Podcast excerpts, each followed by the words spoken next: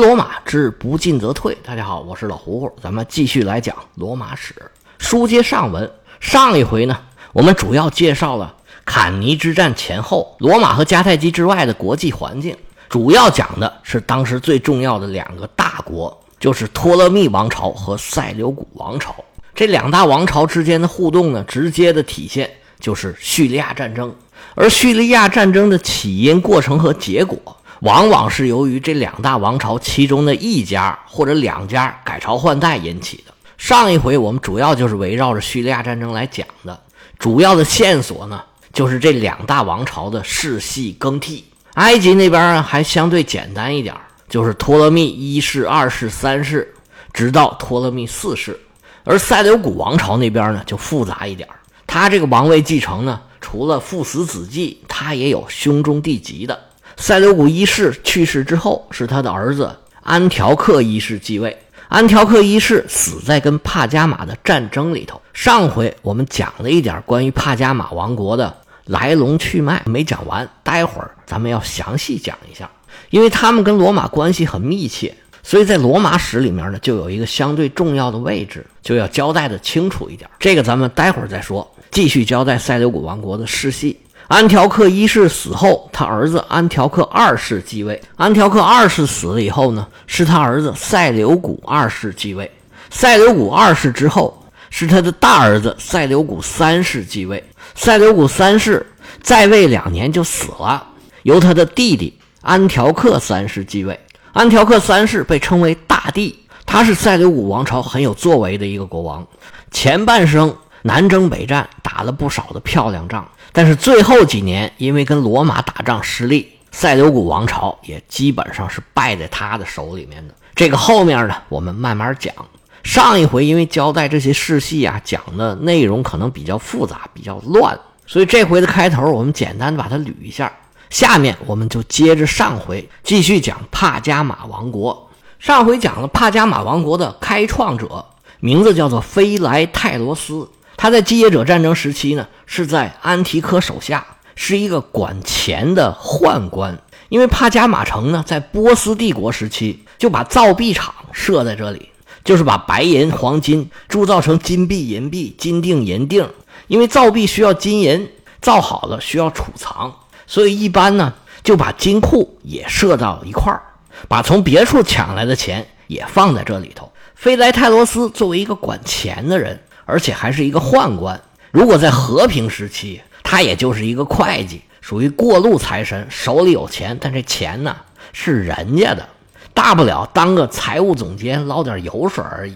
但是他赶上了多事之秋，在继业者战争时期是城头变换大王旗。本来飞来泰罗斯的老板是安提柯，结果伊普苏斯一战，安提柯战死了，一个偌大的王朝瞬间就崩塌了。飞莱泰罗斯又投奔了利西马克斯，结果没几年，利西马克斯也死了。没多久，战胜利西马克斯的塞琉古也死了。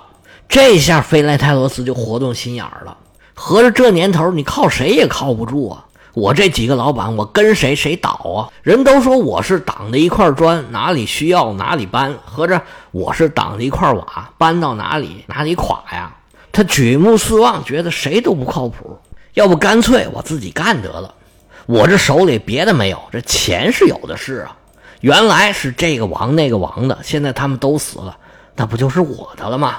而且帕加马这地方啊，地势险要，易守难攻，而且经过多年的建设呀，这里的城堡也是城高墙厚，里边的储备丰厚，谁要想跟我动手，那他也得照亮照亮。其实当时的小亚细亚。也就是现在土耳其这块地方，因为原来势力最大的安提柯死了，其他的势力呢一时还接不上手，就变成了权力真空。有菲莱泰罗斯这种想法的人其实挺多的。不过菲莱泰罗斯因为手里面有一个金库，这个金库啊是双刃剑，你可以拿着这个钱去干事儿，也可能因为这钱被人惦记上了，成了强大敌人的靶子。对于菲莱泰罗斯来讲，当时强大的敌人，一个是西边的马其顿国王是托勒密二世克劳诺斯，就是他杀了塞琉古一世；还有一个就是南边的塞琉古王国，当时的国王是老塞琉古的儿子安条克一世。菲莱泰罗斯为了保证自己的安全，他是左右逢源，他出了一大笔钱，从克劳诺斯手里边赎回了塞琉古的骨灰。这在某种意义上呢，就是资助了克劳诺斯。他又把骨灰转交给了塞琉古的儿子安条克一世。这么一来呢，跟两个潜在的敌人都搞好了关系。加上这俩人啊，都是刚刚继位，自顾不暇，帕加马暂时是安全的。不过菲莱泰罗斯他明白，这种状态维持不了多久。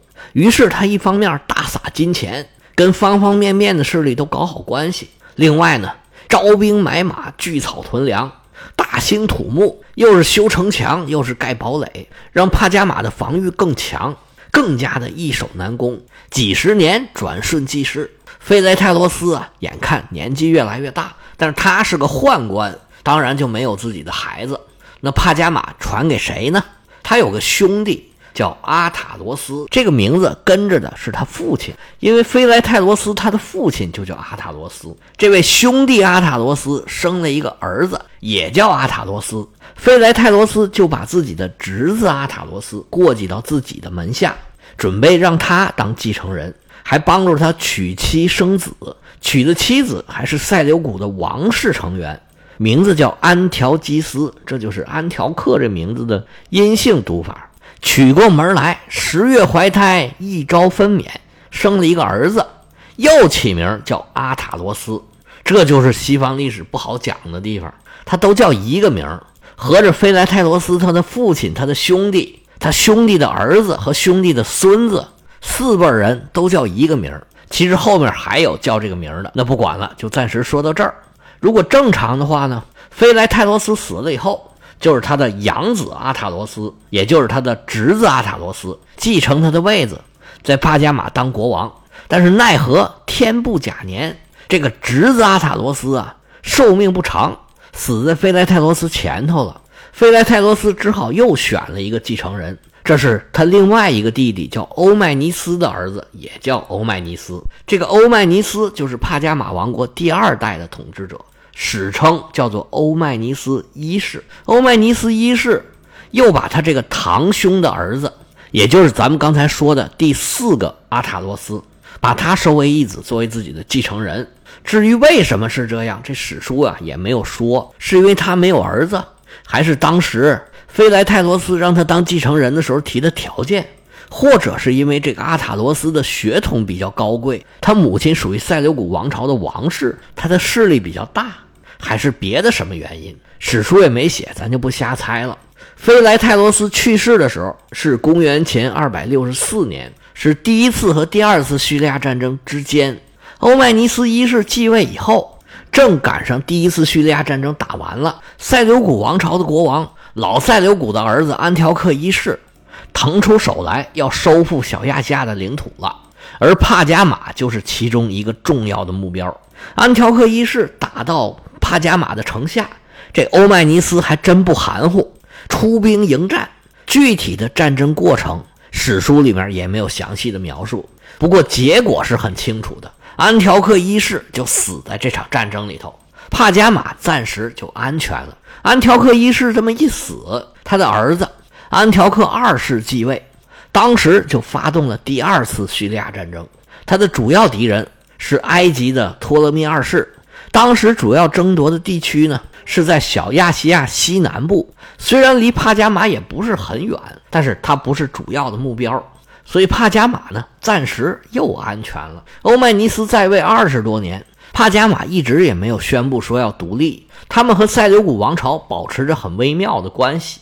表面上看似乎有种同属的关系，但其实呢，帕加马在实际上是独立的，而塞琉古王朝呢又一时没有能力把帕加马给收回来，所以就一直保持着这种状态，一直到公元前二百四十一年，欧迈尼斯一世去世，继位的是他的养子，也是他的侄子。名字就跟他的众多祖先一样，就叫阿塔罗斯。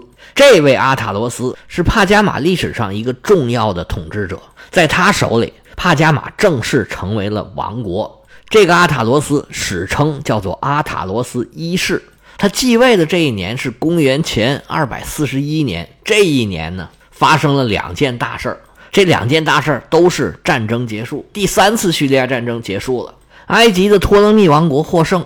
这时候塞琉古王国这边就很被动了。现在他们在位的国王是塞琉古二世，他是在他母亲劳迪斯的扶持下登上王位的。但是劳迪斯呢，还有一个儿子是塞琉古的弟弟，名字也叫安条克。后世的人呢，给他起了个外号叫安条克伊厄拉斯。这伊厄拉斯呢，就是贪婪的、野心勃勃的这个意思，可以把它称为贪婪者安条克，或者叫贪婪的安条克。塞琉古这位贪婪者弟弟，趁着他打仗的机会，占了小亚细亚很大的一块地方，而且啊，宣布独立称王。当时塞琉古二世正在打叙利亚战争，也腾不出手来，暂时也只能由着他来。等叙利亚战争打完了，第二年塞琉古二世就来讨伐他弟弟。结果呢，还没打过这位贪婪者弟弟，只好眼睁睁地看着这大片土地被他弟弟给占着。塞琉古王国的这个内斗啊。其实对帕加马是有好处的，他们兄弟两个，你盯着我，我盯着你，也就都没有精力去攻打帕加马了。而在此之后呢，塞琉古二世又碰到一桩荒唐事儿。安条克一世，也就是这位塞琉古二世的爷爷，他有一个女儿叫做斯特拉托尼可，她本来呢是嫁给了马其顿国王德米特里二世。结果后来呢，德米特里二世另有新欢，这位公主呢就回到了塞琉古的王庭。按理说，这位公主啊，她是现任国王的姑姑，但是这俩人呢就搞得不清不楚。这姑姑甚至还想嫁给他的侄子，管他什么辈分呢，当王后就好嘛。他还想让塞琉古二世去攻打马其顿，给自己报仇。塞琉古二世呢，因为本来跟马其顿关系就很好，两国是盟国，不可能轻易开战。而且现在在帝国的东方有很多势力是蠢蠢欲动。塞琉古二世呢，就带着军队去东方平叛，结果没想到走到一半他的这位姑姑啊，发动叛乱，自立为女王。塞琉古二世没办法，只好回兵打败了他这位姑姑。斯特拉托尼可一看自己也打不过，就跑了。塞琉古二世就派军队把他给抓了回来，押回安条克，把他给杀掉了。然后就继续在东方打仗。斯特拉托尼可叛乱是在公元前二百三十八年，塞琉古在东方打仗一直打了十二年，到公元前二百二十七年，终于是没打过这个帕提亚王国，承认对方独立。不管怎么说，这仗是打完了。他回到安条克，结果才过了两年，在公元前二百二十五年，他就摔死了。随后继位的是塞琉古三世。到这个时候啊。帕加马的阿塔罗斯已经继位了有十六年了，这十六年，帕加马王国已经逐渐壮大起来了。阿塔罗斯的主要对手是进入小亚细亚的高卢人建立的王国，还有塞琉古二世那个贪婪者弟弟。这些进入小亚细亚的高卢人或者凯尔特人被称为加拉泰人，他们和安条克伊俄拉斯，也就是咱们刚才说的那位贪婪者，他们结成联盟，一起跟帕加马作对。阿塔罗斯的帕加马军队对他们是连战连胜。到了公元前二百二十八年，帕加马已经成了小亚细亚最大的一支势力。而这个时候呢，塞琉古二世刚刚承认了帕提亚的独立，垂头丧气回到了安条克。回来以后的塞琉古二世，他到底有没有动过收复小亚细亚的脑筋，这个就不知道了。不过最后这几年呢，他就一直也没出兵，一直到公元前二百二十五年，塞琉古二世去世。对小亚细亚也没有军事行动。随后继任的塞琉古三世一继任就翻过托鲁斯山，发动了对帕加马的攻击。这个时候，阿塔罗斯一世啊，年龄大概在四十五岁上下，人是正值盛年，而且呢，因为他多次打败了高卢人，在小亚细亚享有巨大的声望。在当时小亚细亚生活的希腊人和其他人来看啊，这高卢人就是蛮族。把高卢人赶走，那就是文明的延续。用中国儒家的讲法，就是为往圣继绝学，这是功德无量的事儿。在史书里面就记载说，阿塔罗斯一世这行为啊，是符合神谕里边的讲法。他就是神谕里边说的那个英雄，是宙斯抚养的公牛之子，给高卢人能带来毁灭，那自然就是对希腊人的保护啊。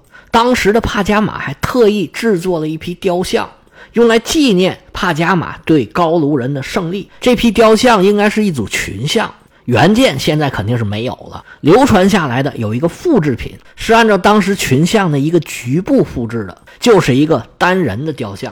这个雕像现在也很出名，叫做垂死的高卢人。在当时的宗教背景之下，你敢制作这种雕像啊，本身就说明问题。希腊神话里面就有很多这种故事。你要敢在神的面前乱来啊，这神呐是会报复你的。这希腊神都很小心眼儿的。这个事儿从侧面就说明阿塔罗斯当时啊，因为抵抗蛮族获得了很大的声望。帕加马王国这时候也是空前的强盛，而且他们也算是运气好。塞琉古王朝到现在两次讨伐帕加马，都是在他们比较弱的时候。第一次就是在安条克一世打输了叙利亚战争。接连又失去了很多土地，在他生命的最后几年，也是经过了连年征战，已经没有那么强的锐气了，才开始跟帕加马争夺现在小亚细亚的中部安纳托利亚。最后在会战里头，安条克一世就是死在帕加马人的手里的。当时帕加马的统治者还不是阿塔罗斯一世，是他的叔叔，也是他的继父，是欧迈尼斯一世。不过当时帕加马还并不是一个独立的王国。也没有这么大的声望。到塞琉古三世的时候，这已经过了三十六年了，帕加马已然是今非昔比。而塞琉古王朝呢，现在也是风风雨雨。这时候刚刚改朝换代，刚上来的塞琉古三世似乎也不是一个特别会打仗的人。跟帕加马打了两年之后，公元前二百二十三年，塞琉古三世就走了他太爷爷的老路。跟安条克一世一样，死在了跟帕加马的战争里边。随后，在塞琉古王国里边掌握大权的是一个权臣。这位权臣呢，咱以前也提过，名字叫做阿凯夫斯。当时这个阿凯夫斯啊，就像三国时期的董卓呀、曹操啊、司马懿这样的人物，他的权力、他的势力实际上比国王还要大。尤其在没有国王的情况下，整个王国实际上就是听他指挥的。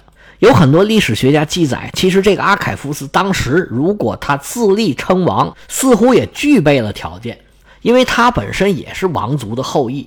老塞琉古有一个儿子，就叫阿凯夫斯。我们现在说这阿凯夫斯，就是从那一支上下来的。当时的希腊人非常注重血统，虽然他这个血统稍稍远了那么一丢丢，但是当他大权在握的时候，这个血统也能解释得过去。不过当时阿凯夫斯并没有这么做。至于他当时是因为真的忠心耿耿，还是觉得条件不成熟，这只有他自己才知道了。阿凯夫斯自己没有当国王，那谁来当呢？他就扶植了塞琉古三世的弟弟，名字叫做安条克，继任了国王，史称叫做安条克三世。安条克三世是塞琉古王朝的第六位国王。他们这些国王呢，要不叫安条克，要不就叫塞琉古。到他这儿呢，就是三个塞琉古，三个安条克。安条克三世，我们上一回已经介绍过了一些。其实这回呢，我们特意讲帕加马王国，因为帕加马王国的这个地理位置和它的传承关系，所以它跟众位这个继业者王国呀，都有丝丝缕缕的联系。所以这几回讲的内容就有很多啊，有点重复。但是因为观察的角度不一样呢，所以啊，侧重点不太一样。开始呢，我还想就简单的带一下就完事儿了。后来发现这线索是越扯越多。这一段内容呢，本来我是想就一回就把它讲完，这回可倒好，现在讲了两回了，还没讲完呢。不过没关系，既然讲了嘛，咱们就讲透一点。您再忍一忍，我下回啊再啰嗦啰嗦，帕加马和罗马的背景交代完，咱们再回去。这回不是安条克三世继位了吗？那他和扶植他起来的这个阿凯夫斯到底是什么关系？他们又和帕加马王国有哪些恩怨情仇？咱们下回接着说。